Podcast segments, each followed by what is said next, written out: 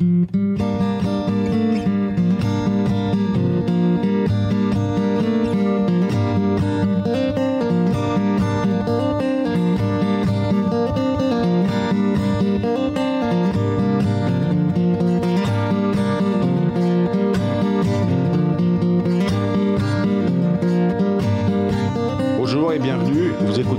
74 de l'émission Rayon Libre, diffusée sur la radio Cause Commune, fréquence 93.1 sur la bande FM.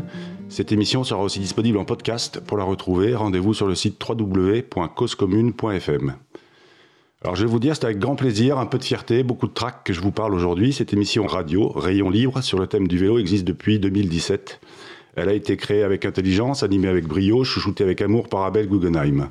Il a su pendant trois ans installer ce rendez-vous radiophonique en invitant un panel d'invités aussi variés qu'hétéroclites. Toutes les personnes qui sont venues dans ce studio pendant ces années ont une relation privilégiée avec la petite reine. L'idée, évidemment, en installant par intérim derrière le micro d'Abel, est bien de faire perdurer cette émission, conserver ce qui en fait un rendez-vous incontournable pour les acteurs et les usagers du vélo.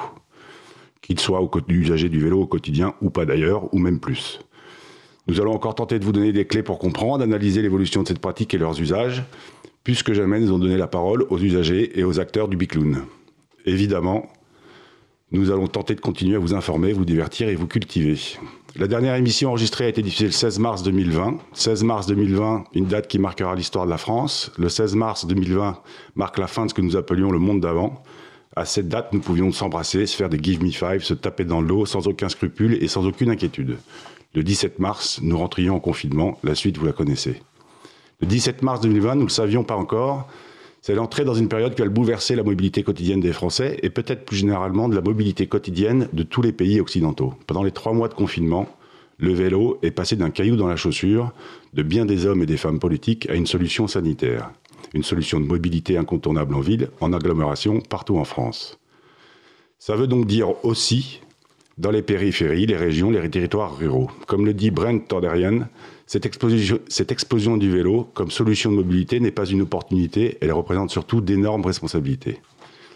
L'un des leviers identifiés pour augmenter la part modale du vélo dans le quotidien des Français, c'est de construire une culture vélo. Ça fait d'ailleurs partie du plan vélo du gouvernement. Et puisqu'on parle de culture, je reçois aujourd'hui un homme de lettres, un comédien, sociétaire de la comédie française. Il en est le 256e. 226e, 526e. 526e, pardon. 200, 200, parce que on est, le numéro 1, c'est Molière, en fait, on peut dire. Donc, euh, depuis, euh, on, est, on, est, on, est, on est maintenant, je crois qu'on est à 546, d'ailleurs, ou un truc comme ça. Et moi, je suis 526e. C'est très important.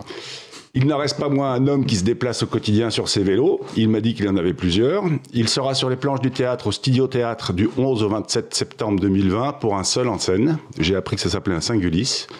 Il lira les textes d'Albert Londres pour nous plonger dans le Tour de France de 1924. La pièce s'intitule Les forçats de la route.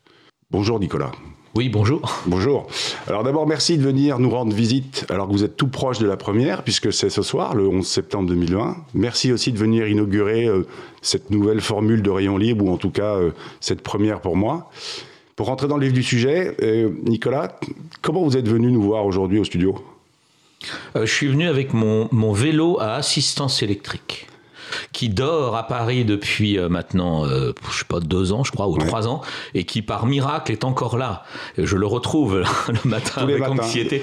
Alors bon, il est très, euh, la selle est tout à fait anti-volée, d'ailleurs par un système qui marche pas mal, que je recommande à tout le monde, qui est mieux qu'un petit anti-vol. J'ai mis un bout de chaîne de vélo, et donc ça marche bien, ça parce que je sais pas, ça, ça, on m'a dit que c'était difficile à couper comme ça, donc voilà.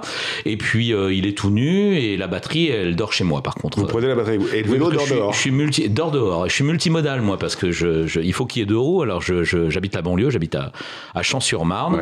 Donc, euh, je, je, viens à moto et je m'arrête euh, au début de Paris, à la entrée de Paris, où mon vélo m'attend. Je, je prends la batterie et hop, et je fais tout à vélo comme ça. Mais, et vous l'attachez toujours au même endroit? Oui, toujours au même endroit. Je, l'attache à côté d'une. J'ai trouvé un endroit où il y a toujours de la place moto officielle et euh, mon vélo a un arceau fourni par la ville de Paris. donc voilà. Donc c'est comme ça qu'il qu'il est, mais je, lui, on, on, me vole mes sonnettes, mes tendeurs, mes trucs, on me dépouille tout, mais euh, j'arrive à m'en sortir. D'accord. Et, alors, je sais que vous êtes un vrai amoureux de la bicyclette, c'est votre mode de transport privilégié, le vélo? C'est mon loisir. Oui, enfin, j'ai tout, j'ai des vélos tout le temps. Bah, quand je vais chercher le pain, je le fais à vélo. Chez moi, euh, je, je, je, fais beaucoup de choses à vélo. Mon, mon activité physique favorite, je, je, pourrais dire mon sport, euh, c'est le vélo. Donc j'ai au moins un vélo de course et un vélo, un vélo de pain, qui est un VTC d'ailleurs. Donc un vélo de pain chez vous aussi. Ah oui, oui, j'ai deux vélos chez moi plus un vélo à Paris. Donc je veux dire, j'ai trois vélos. Voilà. Et quand je pars en vacances, j'emmène au moins deux vélos puisque j'ai un vélo de pain et de plage et, et un vélo vélo de, de, course pour, pour, pour, me promener, pour faire des grandes balades et, voilà. Et depuis que je suis tout petit, en fait, je. je, Justement, c'est une des questions, c'est. Vous êtes, le vélo, c'est venu, c'est une histoire de famille, c'est vos parents qui vous y ont mis ou vous étiez. Euh, mon, mon, père, euh, je suis d'une époque formidable. Moi, j'ai 55 ans, alors je, suis déjà du siècle dernier, mais euh, j'habitais à Charenton-le-Pont quand j'étais enfant et j'ai eu une enfance merveilleuse puisque euh, j'avais le bois de Vincennes tout à côté. Et dès que j'ai eu 6-7 euh, ans, je crois, euh, j'avais le droit d'aller au bois de Vincennes à, vélo avec mes copains tout seul. Moi, j'étais le seul à avoir le droit, mais on y était quand même. Hein. Et donc, le vélo, pour moi, ça a toujours été, toujours été le loisir, les copains, la liberté, en fait. J'ai toujours roulé à vélo aussi loin que je m'en souvienne. Et puis, mon père pédalait. Et j'ai des souvenirs, des souvenirs d'enfance où j'étais derrière lui. il aimait bien faire des, des balades. Et je sais pas, il devait calibrer ça, je sais pas, j'avais, j'avais 7 ans, je faisais 25 bornes, j'étais mort. Et lui, euh, je pense qu'il devait s'ennuyer. Je sais pas pourquoi mes frères ont, on, on pédale plus du tout. Je pense qu'ils ont été vite dégoûtés par par, euh, par son coup de pédale qui était pas mal. Et puis euh, moi, je sais pas, j'ai toujours eu ce goût-là. Euh, les promenades à vélo, j'ai toujours eu Et jamais quitté. J'ai dégoûté mes fils, ça marche pas du tout parce que mes fils ils pédalent pas. Enfin si d'ailleurs mon fils aîné s'est remis à vélo parce que lui il habite la banlieue et, et il fait pas mal de choses à vélo, donc mais c'est plus tard. Et puis et puis voilà, donc le, vélo pour moi, si j'ai pas de vélo, je pourrais pas avoir de, pas de vélo. C'est-à-dire que c'est impossible. C'est-à-dire que si jamais par exemple, même si l'hiver j'en fais quand même moins, mais si de ce coup on me vole tous mes vélos, j'en rachète un tout de suite c'est pas possible. Il faut que j'ai un vélo. Mais euh, voilà, c'est comme ça. Justement, ce que je lisais là euh, dans votre euh, communiqué de presse, c'est que quand vous partez en tournée, euh, vous vous organisez pour qu'il y ait un vélo, votre vélo, j'imagine votre vélo de route, ou c'est votre vélo de pain, je sais pas. Non, non, c'est mon vélo de route. Non, non, mais c'est génial. Pour le mettre dans le. Exactement, j'en mets même deux. camion de prod. j'en mets même deux parce que j'en ai deux. Parce que j'ai un ancien, bref, c'est un copain qui m'a qui m'a revendu son vélo. Et comme j'en ai deux comme ça, je, je, transporte les deux comme ça si j'ai un copain qui va venir rouler avec moi. Et c'est génial parce que en tournée, euh, on a du temps, notamment le matin. Ouais. Et, et c'est vrai que si on reste deux jours dans la même ville, je m'organise toujours une, une petite balade, allez, je fais 50-60 bornes comme ça autour, comme ça, ça me permet de, de rencontrer le coin. Et, vous emmenez des copains ou des ah collègues ou des bah, C'est ça. Et je leur dis, allez, euh, et puis si jamais il y en a plusieurs qui veulent venir, alors je trouve un loueur, j'organise des randos. Non, non, c'est super. D'accord. vous diriez que vous êtes le même quand vous approchez votre vélo pour aller jouer, pour aller vous promener ou pour aller pédaler? Parce que là, je sais que vous, êtes, euh, vous allez vite aller retourner, euh, répéter. c'est, ça, ça évoque quoi? Enfin, Qu'est-ce Qu'est-ce que vous amène le, le, le, fait de pédaler au quotidien ou, ou, ou, même plus loin? Je sais que votre distance maximum, ou plus longue distance, c'était 111 km, c'est assez précis. Oui, bah oui, parce que, parce que vous l'avez dépassé. Non, parce que je l'ai fait, j'ai fait, j'ai fait ça. J'ai fait ça. Non, mais c'était en peloton. C'était moi, je roule, je roule assez souvent. Je me promène seul. En fait, quand je me promène, le vélo, c'est une bonne activité physique quand on est comédien, parce qu'évidemment, euh, pour être dans un club de sport, souvent, quand on est adulte, ça se passe le soir. Ouais. Et le soir, nous, on travaille, donc il faut trouver un. Et mm, voilà après, je, je peut-être euh, je chercherai un club avec euh, deux trois mes copains pour euh, pour rouler, mais ça me dérange pas d'être seul pour rouler. Et donc voilà, c'est vrai, je suis un peu le j'aime être L'hiver, je marche, par exemple, j'aime être dehors. et le vélo est un sport qui me convient parce que euh, il est assez cardio et manifestement, euh, il, il, me met pas trop dans le rouge. Ça veut dire ça, parce que le jogging, ça me fait mal aux genoux. Euh, on, voilà. Et j'aime bien me promener. J'aime bien voir des paysages. J'aime être dehors. Donc euh, c'est du cyclotourisme. Voilà. Et ça me permet de me, de me, me, me dépenser. Et c'est vrai que dans Paris intramuros, je dis à tout le monde, dans Paris intramuros, il y a rien qui ira plus vite qu'un vélo. Jamais à aucun mais, moment. Mais même dans beaucoup de villes de France, hein, c'est voilà, pas uniquement Paris. Voilà, je sais pas, mais en tout cas, euh, comme Paris, c'est pas une très. Enfin, après la banlieue, c'est autre chose. Alors c'est vrai que j'ai trouvé ce système là de, de, vélo à assistance électrique parce qu'il y a un problème quand on se balade à vélo, c'est que euh, si on est couvert, très vite on sue. Et, et moi, je vais, je vais me retrouver, euh, même si je fais 5-6 km avec un vélo, même mon vélo de pain, ouais. je vais avoir tendance à appuyer sur les pieds et j'arrive dans un endroit et après j'ai une suée de 20 minutes, c'est très désagréable. Faut, Donc, faut euh, votre effort, Nicolas. Ben, oui, mais c'est ça. Alors que le vélo assistance électrique, le gros avantage, c'est que de toute façon, il ira jamais plus vite. Enfin, le mien, c'est un ancien modèle. Il ira jamais plus vite que 22 à l'heure. Et si je veux aller plus vite ou 20 à l'heure, euh, alors là, c'est un enfer, ça va pas du tout. Donc en fait, je déroule les pieds comme ça, je suis tranquille. Et, et, voilà, donc c'est un bon système pour pas trop suer. Mais, euh, mais il faudrait trouver des. Il y a d'autres techniques, hein, comme justement lever un peu les pieds mais, ou le, appuyer moins fort sur les pédales. En fait, j'y arrive.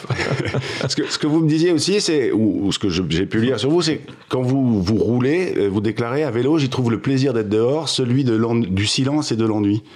Alors, oui, c'est vrai que être dehors, je peux comprendre. Euh, le silence, évidemment. Alors même si, encore une fois, quand on est en, mode, en milieu urbain, mais alors l'ennui.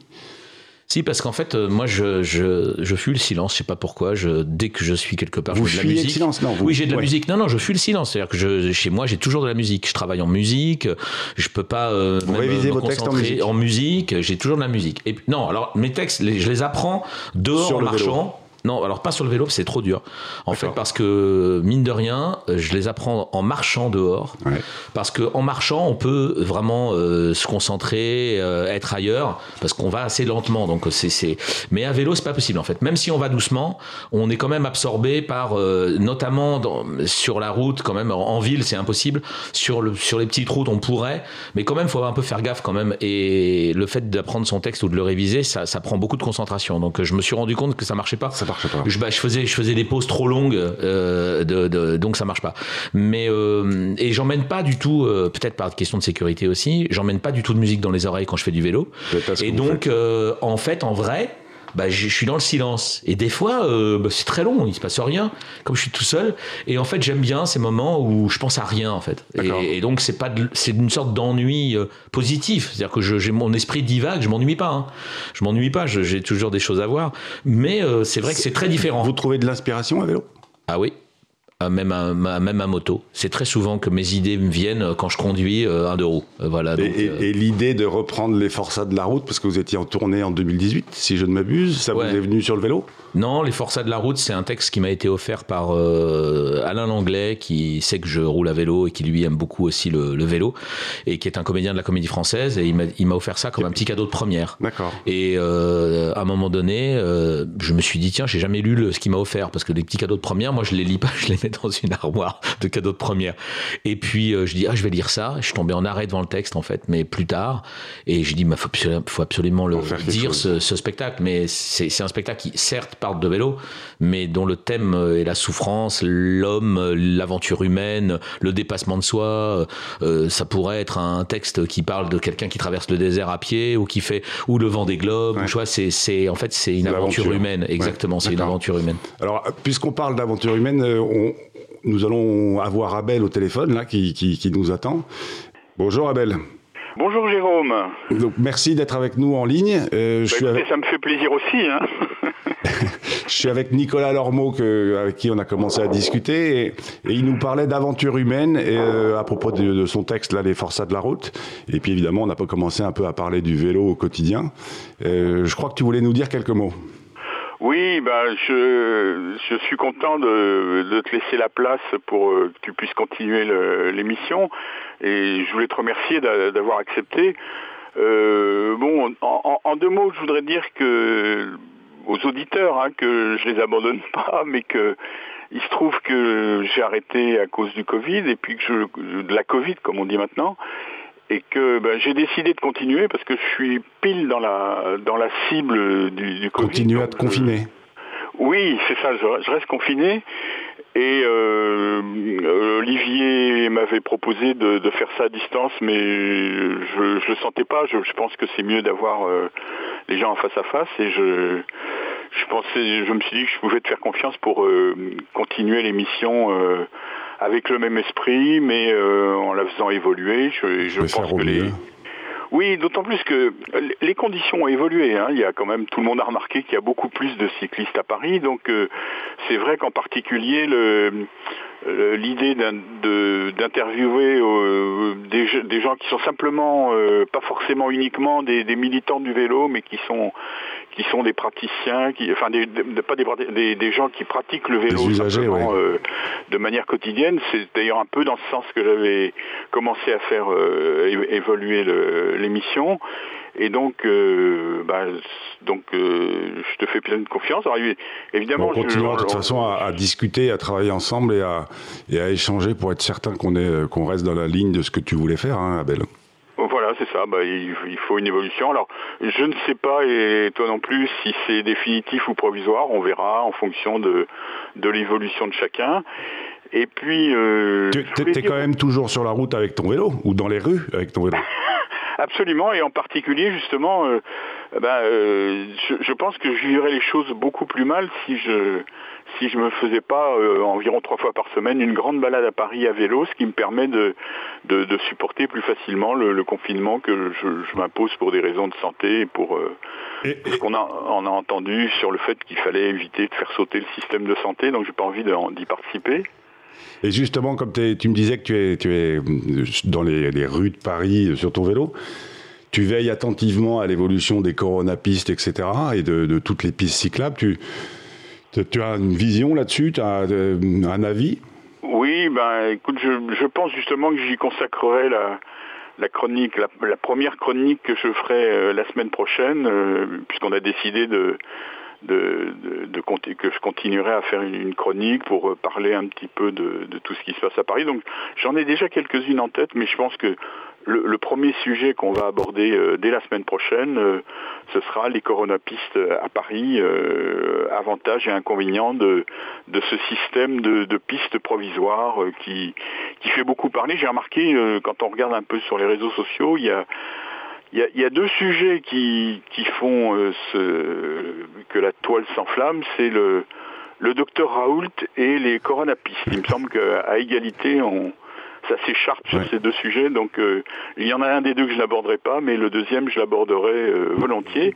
Et je participerai d'ailleurs à cette euh, à cette inflammation parce que je pense que ça a des avantages et des inconvénients et donc on en parlera dès la semaine prochaine. Avec, avec plaisir, Abel. Et alors moi ça, ça me donne l'opportunité de de faire une jolie transition avec Nicolas puisque euh, Nicolas, sa pièce euh, de théâtre est rue de Rivoli. Euh, et je crois que c'est l'une des plus symboliques coronapistes où nous, voilà, coronapistes de, de, Paris et probablement de France et, et probablement même dans le monde. voilà, donc je, je, vais reprendre la discussion avec Nicolas et puis je te remercie, Abel. Ben, bon courage à tous les deux, et l'un pour une émission et l'autre pour une bonne série d'émissions. Euh, pour même pour une, belle, euh, une belle série sur les planches pour Nicolas. À, très vite, Abel. Merci. À bientôt. Donc Nicolas Abel nous parlait de, des coronapistes. Euh, ton, votre, votre, vous, votre pièce se joue rue de Rivoli, où l'espace dédié au vélo et aux motorisés a tout simplement été inversé ces trois derniers mois. Euh, Annulé, on peut dire. Pardon? Annulé. Annulé. Euh, c'est, Il y a quand même une piste pour les automobilistes. Enfin, une, non, voie. parce que non, non. Il y a une piste pour les taxis, les bus et, éventuellement riverains, mais riverains de la rue de Rivoli, je sais pas qui c'est, donc, euh, donc parce que voilà. je crois qu'il non, non, mais moi je, trouve, sans, sans, vouloir être polémique, c'est intéressant ce que disait Abel. moi, je trouve que la, la piste cyclable, hein, l'invention de la piste cyclable de la rue de Rivoli avant le, la crise du coronavirus, c'était archi audacieux. Euh, Bastille, Concorde, euh, dans les deux sens, euh, protégés de la circulation, c'était une idée archi audacieuse, magnifique, et, elle a mis un temps d'ailleurs, sans vouloir être polémique, ça a mis un temps infini à être à être fabriqué.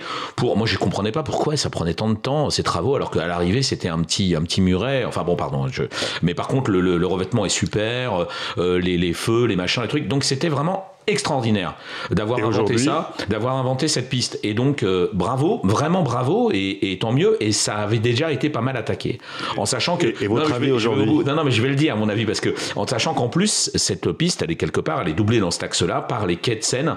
Quand l'hiver, hein, parce que l'été, il y a trop de monde, on peut pas rouler à vélo, et de l'autre côté, euh, les quais de Seine. De mon point de vue, c'était pas la peine de, de, tendre l'ambiance et de mettre euh, cette rue de Rivoli totalement cyclable. Justement, on, en reparlera juste après la pause musicale. Reparlons-en. Reparlons-en, c'est important.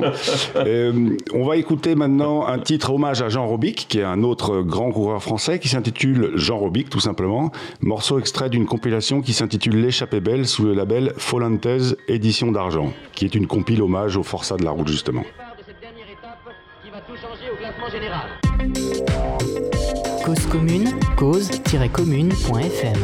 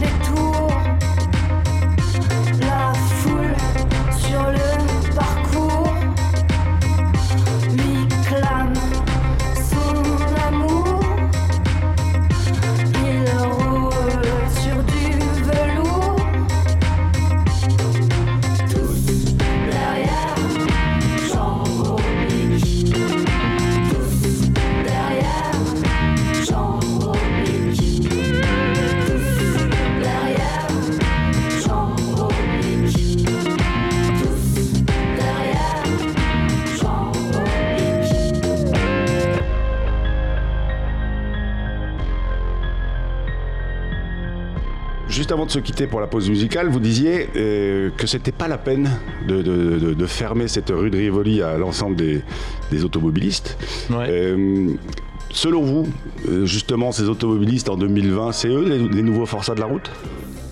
Non, mais c'est-à-dire qu'il faut ce qui est génial, c'est qu'on habite en Ile-de-France. Ici, on est en Ile-de-France. Moi, j'ai toujours, moi, je suis né en banlieue et j'ai toujours finalement dormi en banlieue et travaillé dans Paris. Parce qu'en fait, c'est une, c'est une ville, c'est une grande ville. On dit Paris, ça veut rien dire. Euh, la, petite couronne, d'ailleurs, ils sont, ils veulent faire le grand Paris, c'est tant mieux. Moi, j'habite juste en Lisière, j'habite avec le RER. E moi, j'habite à Paris. Quand on me demande où j'habite, j'habite à Paris. Je dis pas que j'habite à Champs-sur-Marne. Ça ne veut rien dire. Donc, on habite la même ville. Vous êtes snob. Et, non, non, mais je, on habite la même ville. Et moi, je trouve qu'il faut euh, proposer euh, une, solution de mobilité à tout le monde. Les Parisiens qui habitent, qui dorment dans Paris, qui veulent aller quelque part à Paris, qui prennent leur voiture pour faire ça, ils sont fous. Ils s'en foutent, c'est absurde. Il faut, faut surtout pas faire ça. Même à pied, ils iraient plus vite. Et, donc, en revanche, il y a des gens euh, qui, par exemple, des personnes âgées, il y a des gens qui ont, il y a des gens qui ont besoin de travailler, il y a des gens, ils peuvent pas faire du vélo, ces gens-là. Ils peuvent même pas descendre dans le métro par moment. Et ainsi de suite. Donc, non, mais il y a beaucoup de choses. Donc, ce qu'il faut, c'est penser à tout le monde. Moi, nous, on travaille le, soir. On travaille le soir, on, va au théâtre. Aller au théâtre, pour les gens, c'est une fête. Euh, euh, quand on est en banlieue, euh, c'est formidable. On peut aller au théâtre en transport. Quand il est 7 heures du soir, c'est formidable. Aller autrement qu'en transport, voilà. On sort du théâtre, on va au resto, c'est sympa. Euh, c'est vrai que d'un seul coup, euh, se presser après le spectacle, par exemple, pour se dépêcher pour se retrouver dans un RER, euh, faire le changement à Châtelet à minuit et demi, c'est moins drôle. Donc il faut pas les culpabiliser ces gens-là. Il faut, il faut qu'ils soient, ils soient contents de venir. Donc il faut les accompagner. Donc celui-là qui d'un seul coup veut venir en allant au parking, par exemple, on le comprend faut pas le punir. Lui, aujourd'hui, il peut plus, parce que la rue de Rivoli, euh, c'est le seul endroit pour arriver. Donc, c'est pas grave, mais faut l'accompagner. Faut pas être. Moi, je suis pour l'apaisement. Moi, je suis pas pour l'agression. C'est-à-dire que cette coronapiste, hein, elle sert à rien. Le, double, le double sens. Il y a pas non plus. Hein, il y a pas non plus. On n'est pas les images de Pékin euh, dans les années 60. On, s'en sortirait très bien. Et je fais du vélo tout le temps. On s'en sortirait très très bien. Avec moitié moins d'espace. Mais avec avec la piste qui existait, qui était extraordinaire mais, et, résultat, qu'est-ce qui s'est passé bah, Tout le monde est frustré. Résultat, tout le monde est frustré. Les deux roues euh, foncent pour pas être pris par la mm. police euh, euh, sur la coronapiste. Les, les gens s'énervent. Il y a des moments, c'est impossible. Donc les vélos, ils savent plus comment faire. Parce qu'il y a des moments, pas loin de l'hôtel de ville, c'est pas possible de la laisser. Donc on se retrouve au milieu de gens énervés c'est dangereux. Moi, je trouve que c'était une mauvaise idée. Et c'est très agressif, en fait, pour les gens. Parce que, ça, je ne sais pas à quoi ça sert. Et en plus, à chaque carrefour, il y a deux policiers qui vérifient. Donc ça veut dire qu'il y a 100 policiers en permanence, un peu moins maintenant, 100, 100 policiers qui seraient peut-être plus utiles euh, dans d'autres quartiers où il y a des... Donc je pense que là, je ne sais pas... C'est allé trop loin. Bah, c'est d'aller trop loin parce que résultat, ça, ça agresse tout le monde. ça agresse les cyclistes, ça agresse les automobilistes, ça agresse les dos. Voilà, c'était pas la peine. Selon, vous, selon vous, en fait, cette piste n'apaise pas forcément la ville? Ah, non, non, elle ne l'apaise pas. Celle-là. Et voilà, il y a d'autres endroits en banlieue. Moi, j'ai vu des coronapistes qui étaient bien commodes. Voilà. Donc, ce qu'il faut, c'est. Pardon, pardon, Oui, oui, non, non, on a compris votre point. Je suis enflammé, je suis enflammé. Non, mais c'est bien, c'est bien. Ce que j'aimerais quand même, c'est qu'on parle un peu de votre pièce. Ouais. Euh, les forces de la route. par rapport au. Ah bah non, si, parce que on parle de culture aussi. Mais bien sûr, c'est super. Est-ce que selon vous, donc cette pièce qui, que vous proposez du 11 au 27 septembre 2020, c'est une reprise euh, pour vous, les textes d'Albert Londres en 1900, sur le tour de 1924, ils résonnent de la même façon en 2020 ou pas? Bah, il résonne mieux encore. Il résonne encore mieux. Il résonne, il résonne mieux. Mais oui, parce que euh, Albert Londres suit donc le Tour de France 1924. Alors, il, faut juste se rendre compte, c'est le Tour de France 1924, c'est comme si je vous regardais, je vous disais, allez, euh, viens, on prend un Vélib et on va à Lyon. Vous savez qui a gagné le Tour de France 1924 ou pas? Bien sûr, Ottavio Bottecchia, Italie. C'est presque une anecdote, en fait. non, mais il a gagné pas mal d'étapes en plus. Parce que... Mais alors, ce qui est rigolo, par exemple, c'est ça qui est rigolo, à combien il met le deuxième?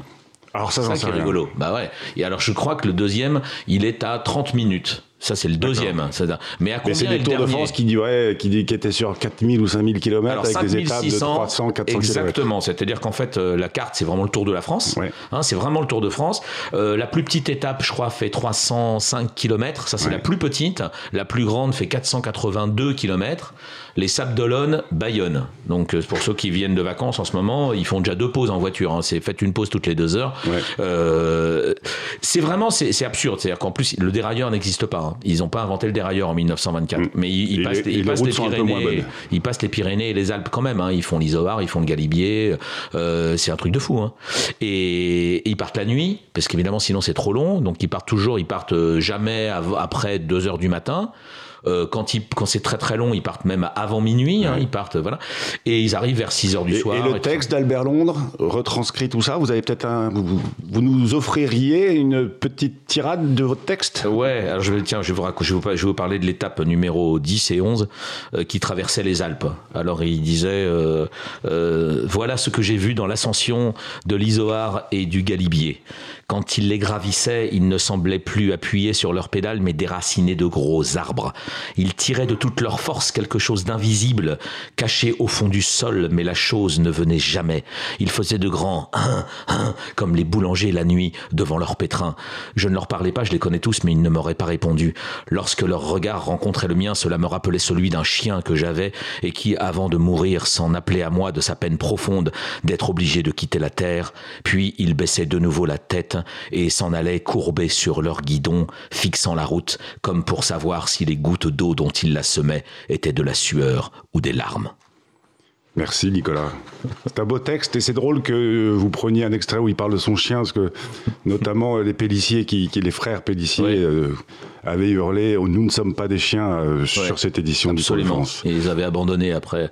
Ils contestaient le règlement qui leur interdisait de partir avec deux maillots et d'arriver avec un seul puisqu'ils partaient la nuit donc ils avaient froid et ils devaient arriver exactement équipés comme ils étaient partis. Et, donc ils ont dit ça va ce règlement, ce règlement, bah, écoutez changez-le ou ça sera sans nous et ça a été sans eux. Ça a été sans eux. C'était vraiment des stars. Hein. C'était comme si. Oui, il était, il était ah, maillot jaune. Enfin, il était le vainqueur de l'étape de l'année précédente. C'était vraiment des, grosses vedettes, hein, les frères Pellissier. Hein. C'est comme si d'un seul coup, là, euh, voilà, le, Bernal disait, euh, moi, votre Tour de France comme ça, je le fais pas. Je le fais pas. Voilà. J'en veux plus. Exactement. Est-ce qu'il pourrait?